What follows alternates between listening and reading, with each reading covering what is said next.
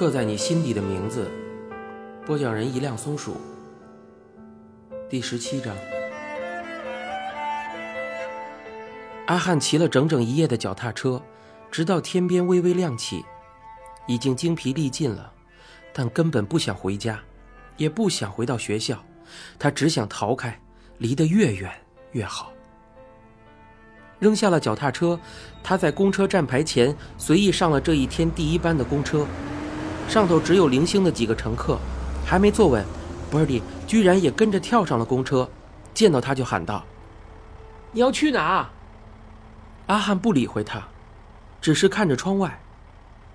Birdy 来到他身边坐下，阿汉起身走到最前面的单人位置坐下。他可以感觉到 Birdy 的目光。落在自己的身上，却不愿回过头。阿汉气愤难平，他原本好好的人生就这样被搞砸了。现在波利满意了吗？公车驶过台中清晨的街道，人迹稀少，显得有些荒凉。当公车来到台中火车站前，阿汉下了车，快步走到售票口前。想也没有想，便脱口说道：“到屏东。”那是他所想到的离家最远的地方了。拿了票，走到月台上等待火车的时候，Birdy 又出现在他身边。Birdy 劝道：“张家汉，你到底要去哪里呀？回家啦。”阿汉视若无睹。火车来了之后，冷着脸上了车。波利叹了口气，只好跟着上去。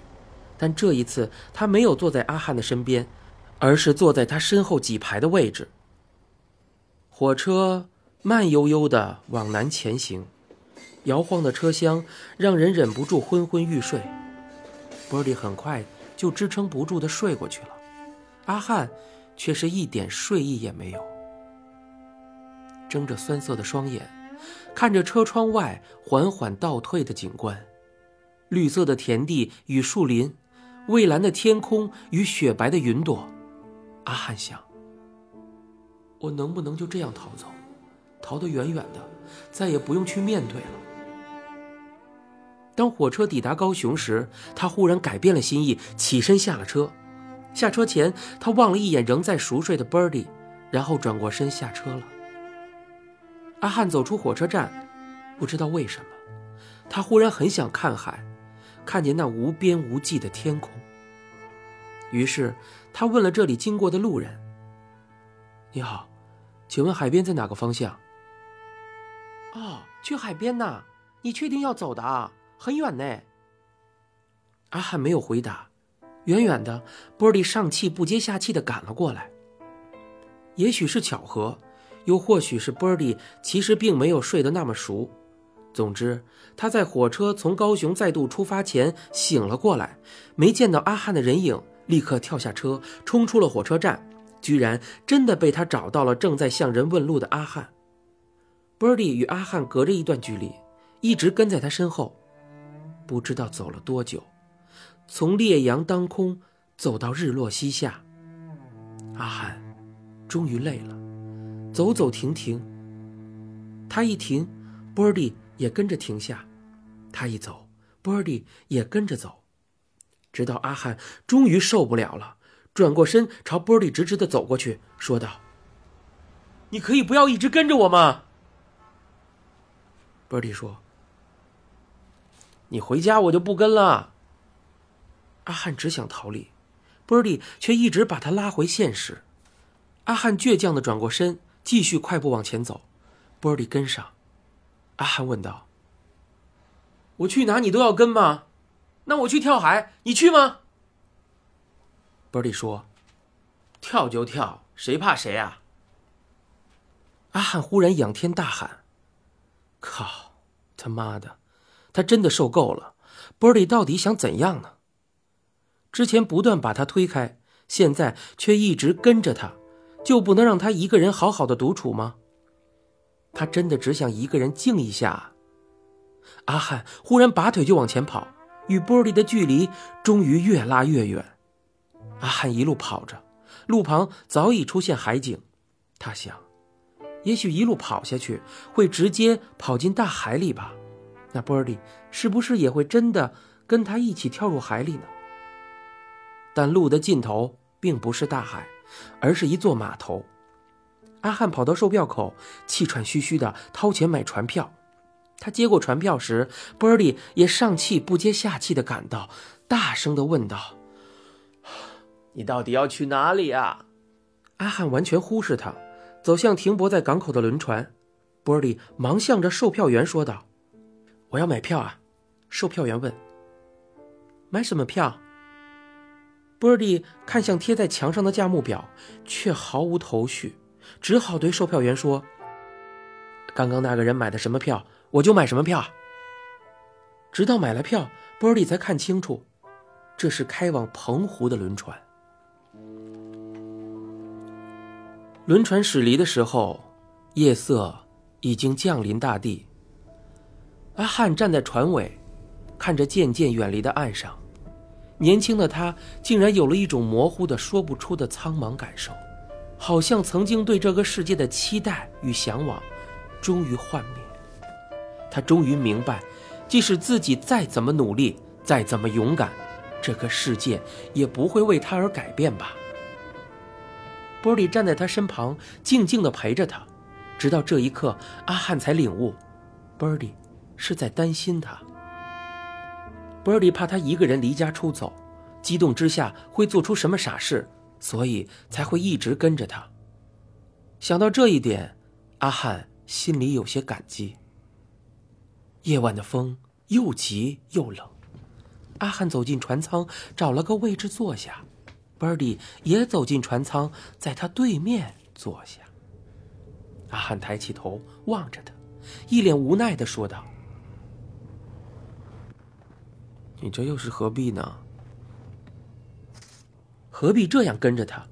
明明之前闹翻成这样，为何这个家伙现在又能什么事都没有发生？真的很矛盾，让阿汉不知道到底该拿他怎么办。波利故意搞笑的唱了起来，也不知道是哪首歌的旋律被他改了歌词。何必又何必？怎样是这样的结局？哦，何必又何必？但阿汉笑不出来。他起身要离开，波利却跟上。阿汉转头瞪了他一眼，说道：“我去上个厕所，你也要跟吗？不要这么变态，好不好啊？”即使气已经消了不少，但只要看到波利，他还是心烦意乱，不知道要怎么面对这个人。阿汉并没有去上厕所，而是来到卧铺区，找到了自己的位置，爬了上去，将帘子拉上，把自己藏起来。他轻轻地吐了口气，正以为自己终于能够稍微放松的时候，帘子忽地被拉开。波利见他躺在这儿，竟也想挤上来。阿汉没好气地把他推开，说道：“回你的位置去睡好吗？”波利没说什么，点点头，退了出去，把帘子拉上。但是他没有回到自己的位置上，而是躺在阿汉位置前的地板上。像是怕阿汉在自己睡着的时候突然离开他。夜深了，轮船的引擎声沉闷轰隆的作响，配着隐隐的海浪声。阿汉闭上双眼，身心已经精疲力竭到极点的他，终于缓缓的陷入了梦乡。但，即使是睡着时，他仍是忧郁的，因为他知道，等他醒来。这个世界仍不会有任何的改变。天还没有亮，阿汉就醒了。他掀开帘子，看见躺在地上的波利，整个人瘫倒在地上熟睡着，还打着呼，看来是真的累坏了。那一瞬间，过往的回忆如潮水涌来，只是那时候的甜美滋味，如今竟是连舌根都感到苦涩的不堪回首。回不去了，那些伤害所造成的痕迹再也消除不了。他硬逼着自己移开目光，跨出脚步离开卧铺。他告诉自己，够了，再也不要回头看一眼。走到甲板上，他从大海远方隐隐亮起的光芒辨别出东方。他趴在甲板栏杆上，等待着日出。当日出从海面缓缓升起时，他察觉到身后有人。不用回头，阿汉也知道他是谁。听到身后传来咔嚓咔嚓的奇怪声音，阿汉好奇之下转过头，见到 Birdy 正在他身后，用手比出一个方框，模仿着照相机在拍照。阿汉没有好气的问道：“你干嘛？”Birdy 笑着说。把最好看的一幕留下来嘛。波利不按常理出牌的行径让阿汉无奈的笑了，而这一笑，原本是沉闷苦闷的心情似乎也减轻了些。毕竟，远离了自己从小熟悉的家，远离了学校，远离了世俗，在这片大海上，他只有自己一个人，还有波利。波利见他笑了，也跟着笑了。然后走上前，站在他身边，一起欣赏着日出。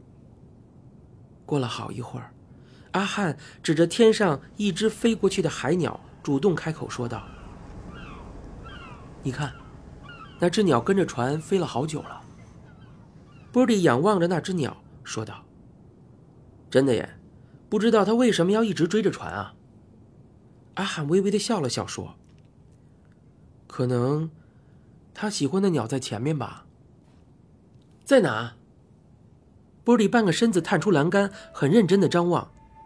阿汉看着波利，说道：“聪明的人才看得到。”波利忽然手指远方，喊道：“我看到了，就在那里！”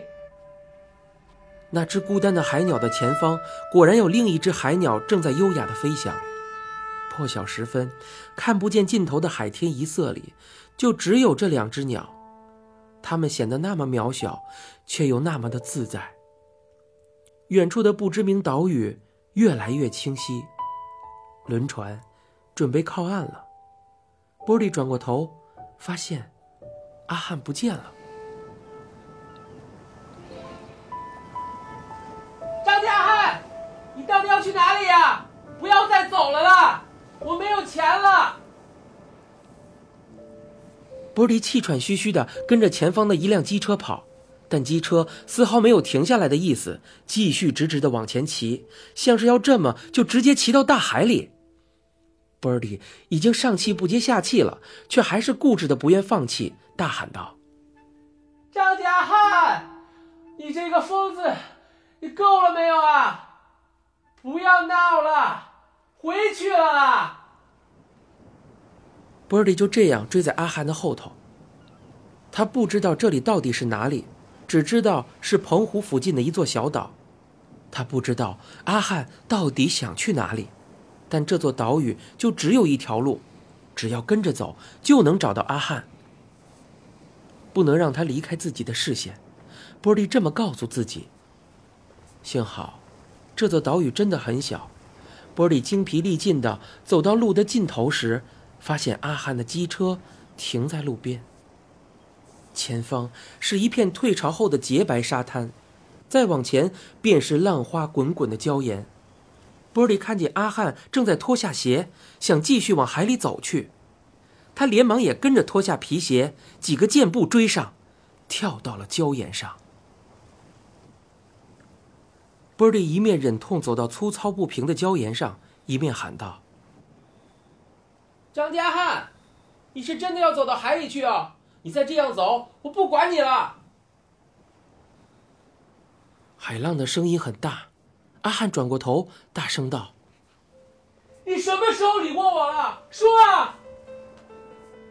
阿汉离家出走，不都是 Birdy 一手造成的吗？椒盐并不好走，阿汉歪歪斜斜的走了一段后，眼看前方终于没有路了，只剩下一整片一望无际的大海。此刻，波璃在他身后喊道：“你再走啊，再走啊！我看你还能走到哪里啊！”阿汉呆站着，看着浪花袭来，他想到自己再也无处可去，忽然朝着天空失控的大喊大叫，同时张开双臂，像一只巨大的鸟，笨拙地挥动着翅膀。他想变成一只鸟，振翅高飞，离开这个令他要窒息的世界。忽然，身后一紧，Birdy 已经来到他身后，用力抱住他，不顾他的挣扎与反对，硬是要将阿汉带回岸上。阿汉喊道：“放开我！”Birdy 回应道：“不放了，张家汉，你这个疯子！”阿汉回击道：“你才是疯子！”他们到底谁是疯子？这时，未涨潮，Birdy 硬把阿汉抱下礁岩，两个人滚倒在沙滩上。阿汉仍不断的挣扎，Birdy 死死的抱住他不放。过了好一会儿，阿汉终于安静下来，Birdy 仍抱着他，两个人都剧烈的喘息着。你现在收听的是由一辆松鼠播讲的。刻在你心底的名字。